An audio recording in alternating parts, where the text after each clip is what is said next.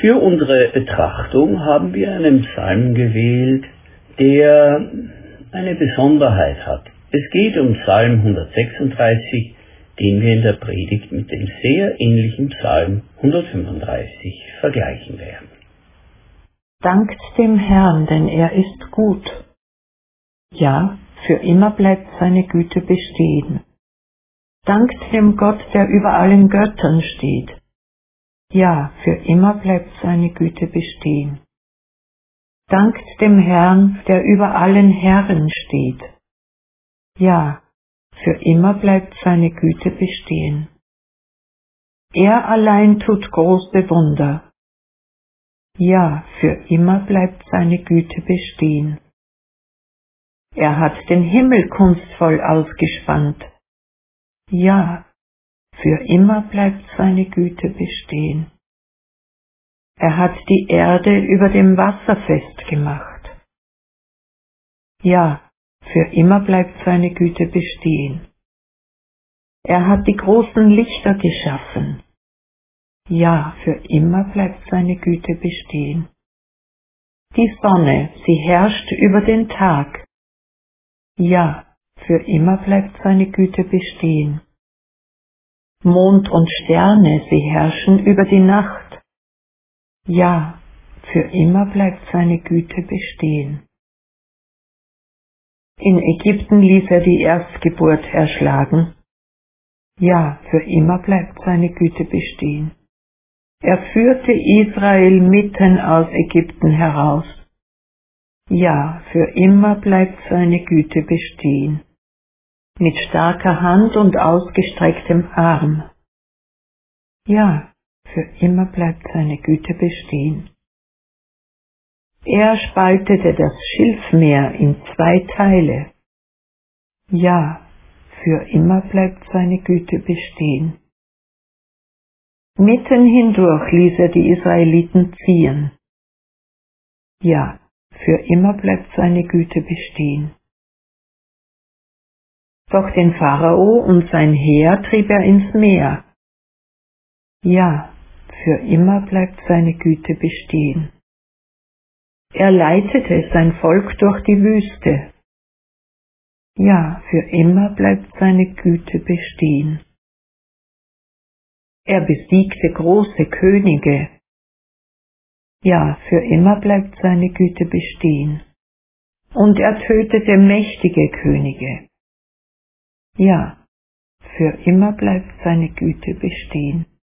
Sihon, den König der Amoriter. Ja, für immer bleibt seine Güte bestehen. Und Og, den König von Baschan. Ja, für immer bleibt seine Güte bestehen. Doch ihr Land erklärte er zum Erbbesitz. Ja, für immer bleibt seine Güte bestehen. Zum Erbbesitz für Israel seinen Knecht. Ja, für immer bleibt seine Güte bestehen. Als wir am Boden lagen, dachte er an uns. Ja, für immer bleibt seine Güte bestehen. Er befreite uns von unseren Feinden. Ja, für immer bleibt seine Güte bestehen. Mensch und Tier versorgt er mit Nahrung. Ja, für immer bleibt seine Güte bestehen. Dankt ihm, dem Gott des Himmels. Ja, für immer bleibt seine Güte bestehen.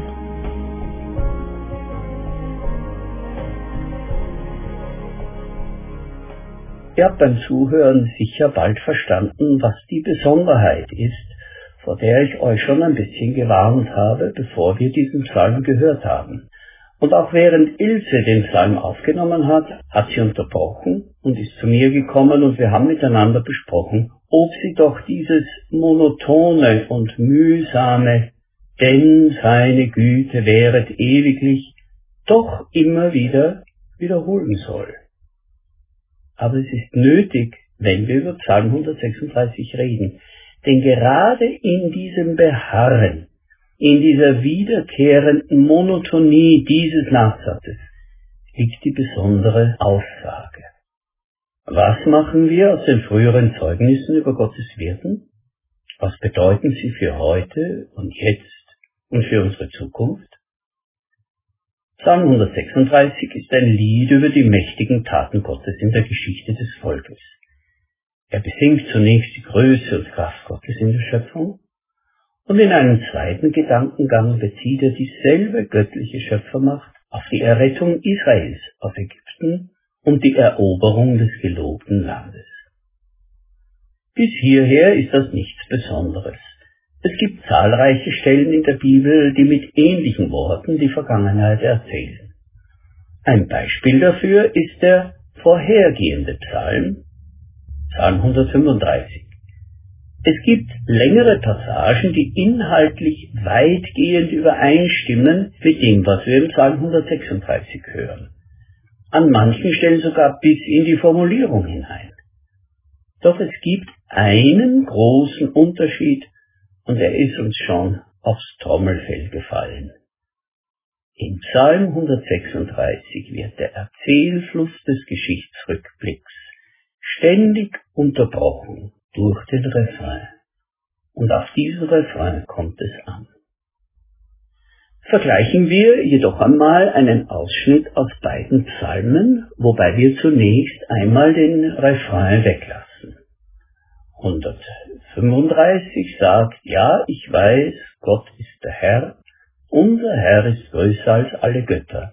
Alles, was dem Herrn gefällt, vollbringt er im Himmel, auf Erden, in den Meeren und allen Tiefen. Er führt Wolken herauf vom Ende der Erde, er lässt es blitzen und regnen, aus seinen Kammern holt er den Sturmwind hervor.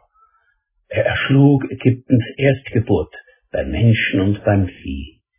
Gegen die Ägypter sandte er Zeichen und Wunder, gegen den Pharao und alle seine Knechte. Er schlug viele Völker nieder und tötete mächtige Könige, Sihon, den König der Amoriter, Og, den König von Baschan und alle Reiche Kanaans. Ihr Land gab er Israel zum Erbe, zum Erbe Israel, seinem Volk. Behalten wir das ein bisschen im Ohr, es ging also um Schöpfung, um die Befreiung Israels und um die Eroberung des Landes. Und Psalm 136, diesmal ohne Refrain, folgt diesem selben Rhythmus. Wir lesen der allein große Wunder tut, der den Himmel geschaffen hat in Weisheit, der die Erde über den Wassern gegründet hat, der die großen Leuchten gemacht hat, die Sonne zur Herrschaft über den Tag, Mond und Sterne zur Herrschaft über die Nacht, der die Erstgeburt der Ägypter schlug und Israel herausführte aus ihrer Mitte mit starker Hand und erhobenem Arm, der das Schilfmeer zerschnitt in zwei Teile und Israel hindurchführte zwischen Wassern und den Pharao ins Meer stürzte samt seinem Heer, der sein Volk durch die Wüste führte, der große Könige schlug und mächtige Könige tötete, Sihon und Og, den König von Baschan, und der ihr Land zum Erbe gab, der es Israel gab, seinem Knecht. Vielleicht konntet ihr nicht alle Details festhalten, aber die Ähnlichkeiten sind unüberhörbar. Jetzt aber müssen wir dann fragen, was ist die Besonderheit vom Psalm 136? Und wir haben es schon mehrfach gesagt, es ist der Refrain, der der Geschichtsschilderung immer wieder ins Wort fällt. Er überlagert die anderen Aussagen beinahe durch seine durchdringende Gleichförmigkeit und drängt die Zwischenaussagen fast in den Hintergrund. Der große Komponist und Vertoner von Bibeltexten, Heinrich Schütz, der genau 100 Jahre vor Johann Sebastian Bach geboren wurde, hat das intuitiv richtig verstanden, als er Psalm 136 im Rahmen seiner Psalmen Davids vertont hat. Eigentlich hat er das zweimal gemacht und beim zweiten Mal noch eindringlicher die Refrains gestaltet. Die erzählenden Texte werden bei ihm schlank und zurückhaltend vorgebracht von einem kleineren Ensemble an Sängern und Instrumenten und dann folgt jeweils ein donnerndes Denn seine Güte wäret ewiglich mit vollem Chor und Instrumentarium und Posaunen. Wir erlauben uns hier einige Sekunden aus einer Aufnahme einzuspielen, aus der Gesamteinspielung mit dem Dresdner Kammerchor unter Hans Christoph Rademann im Karls Verlag erschienen.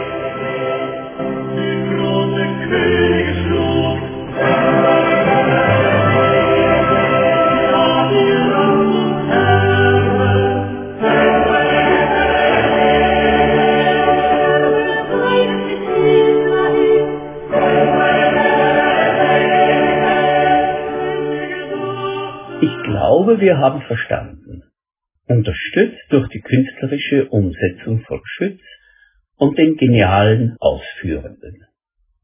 Das Lied Dank dem Herrn mit frohem Mut, er ist freundlich, er ist gut, ist eine Nachdichtung vom Psalm 136 und wer das Lied kennt, kann sofort immer in den Refrain einfallen.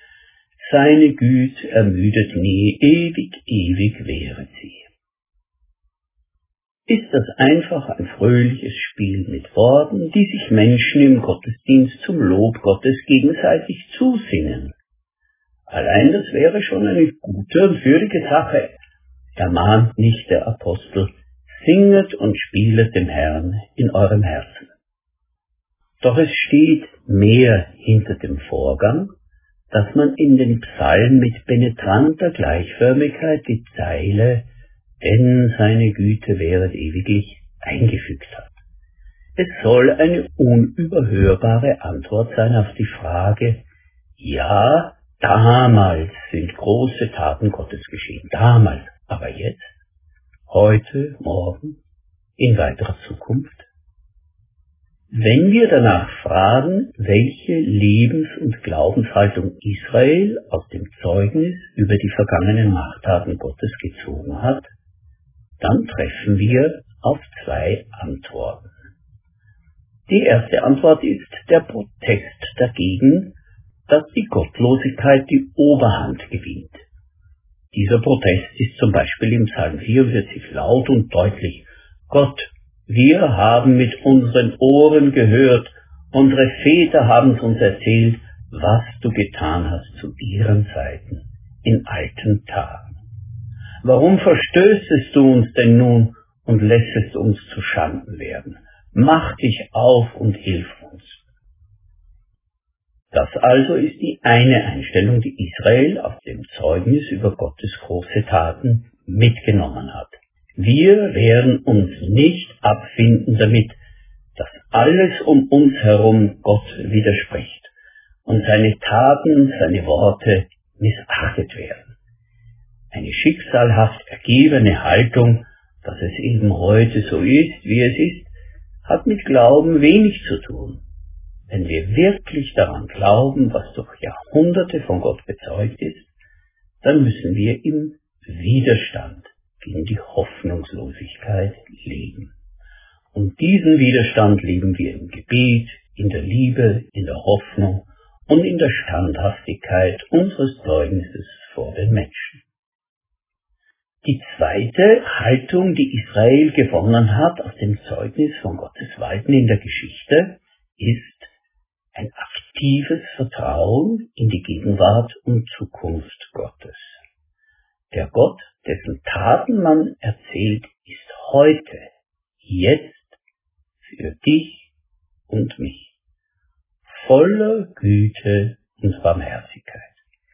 Die Festigkeit seiner Treue lässt dich, lässt mich nicht fallen, trügt und sackt nicht ab wie ein brüchiges Fundament.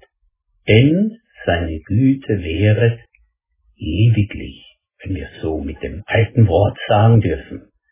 Denn seine Güte wäret für alle Zeit, ohne ein Ende absehen zu können. Bisher, jetzt und von jetzt an. Der Schreiber des Hebräerbriefs hat die Zuversicht und Widerstandskraft, die in diesem Zeugnis liegt, so auf ein einprägsames Motto gebracht. Jesus Christus, gestern und heute und derselbe auch in Ewigkeit. Er zieht aber sofort Konsequenzen aus dieser Wahrheit. Er zitiert aus einem anderen Psalm, heute, wenn ihr seine Stimme hört, verhärtet eure Herzen nicht. Es geht eben nie nur um das damals, sondern immer auch um das heute. Das ist ja die besondere Situation der Christen, die im Hebräerbrief angesprochen werden.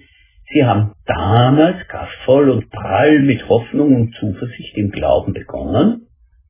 Hebräerbrief 10 sagt, erinnert euch an die früheren Tage, als ihr nach eurer Erleuchtung manchen harten Leidenskampf bestanden habt. Ihr seid vor aller Welt beschimpft und gequält worden, oder ihr seid mit betroffen gewesen vom Geschick derer, denen es so ergangen ist. Denn ihr habt mit den Gefangenen gelitten und auch den Raub eures Vermögens freudig hingenommen, da ihr wusstet, dass ihr einen besseren Besitz habt, der euch bleibt. Und dann fragt der Schreiber des Hebräerbriefes, was ist jetzt?